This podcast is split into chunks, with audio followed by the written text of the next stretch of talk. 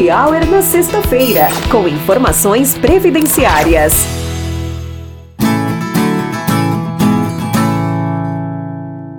Sejam bem-vindos a mais um episódio do Sexta Preve. Sexta Preve é uma produção de Lennon Félix Advocacia, especialista em direito previdenciário. Salve, salve galera, tudo bem com vocês? Aqui Lennon Félix falando. Nós estamos no nosso segundo episódio do podcast de todas as sextas-feiras, o Sexta Prévio. E hoje, dando continuidade ao tema do nosso primeiro episódio, que é a aposentadoria da pessoa com deficiência, hoje eu queria tratar de uma forma mais prática sobre essa modalidade de benefício. Como eu falei para vocês no primeiro episódio, é uma aposentadoria que é regulamentada por uma lei complementar de 2013, que é a Lei Complementar número 142 e também pelo decreto 8145. Então esses dois regulamentos eles trazem ali os critérios para a concessão dessa aposentadoria. Importante destacar que a aposentadoria é, da pessoa com deficiência ela traz aí um redutor tanto no tempo de contribuição quanto na idade. No tempo de contribuição, ela pode trazer um redutor de 2, 6 ou até 10 anos no tempo de contribuição, desde que comprovada a deficiência em sua modalidade leve, moderada ou grave. E na idade ela vai trazer um redutor de 5 anos para o homem e para a mulher. Então, uma vez comprovada essa deficiência, você pode reduzir tanto o tempo de contribuição quanto a idade, a depender aí do tipo de aposentadoria que o segurado pretende.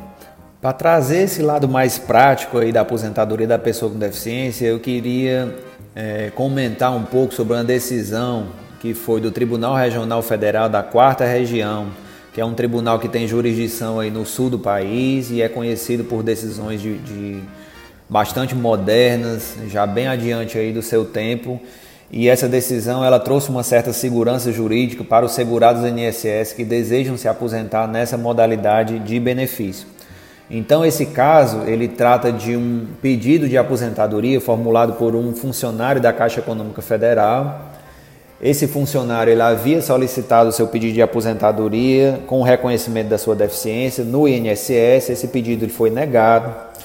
Ele levou o caso para o judiciário. O juiz de primeira instância julgou desfavorável o pedido dele e ele não, não se conformando com essa decisão, ele, ele, quis, ele recorreu para o Tribunal Regional Federal da Quarta Região e lá ele conseguiu uma vitória parcial.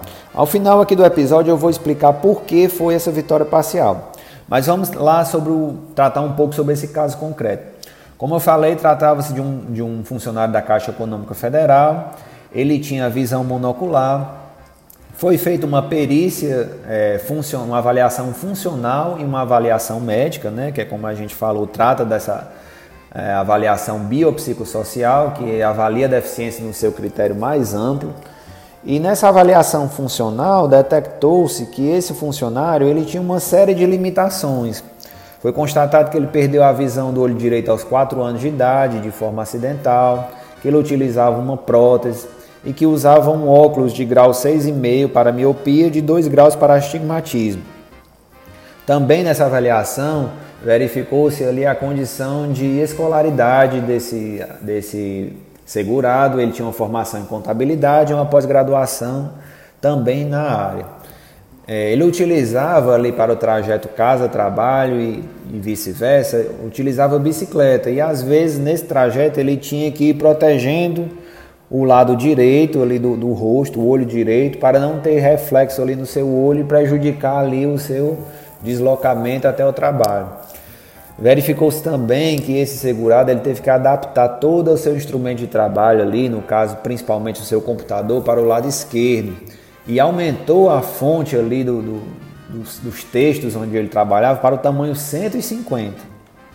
Então nessa avaliação funcional ele obteve uma pontuação de 4 mil pontos.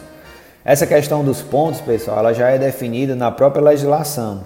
Então não se preocupem com isso, porque a própria lei já traz aí essa questão do critério de pontos e a depender da quantidade de pontos em, em qual grau a sua deficiência será enquadrada. Depois esse, esse segurado foi avaliado, de, é, foi feita uma avaliação médica nele. Detectou-se também que ele tinha um, uma cegueira do lado do olho direito. Essa cegueira era irreversível e foi adquirida aos 3 anos de idade. Então percebam que esse segurado ele tinha uma cegueira, já tinha uma deficiência da infância, o que não impediu esse segurado de trabalhar e de contribuir para o INSS.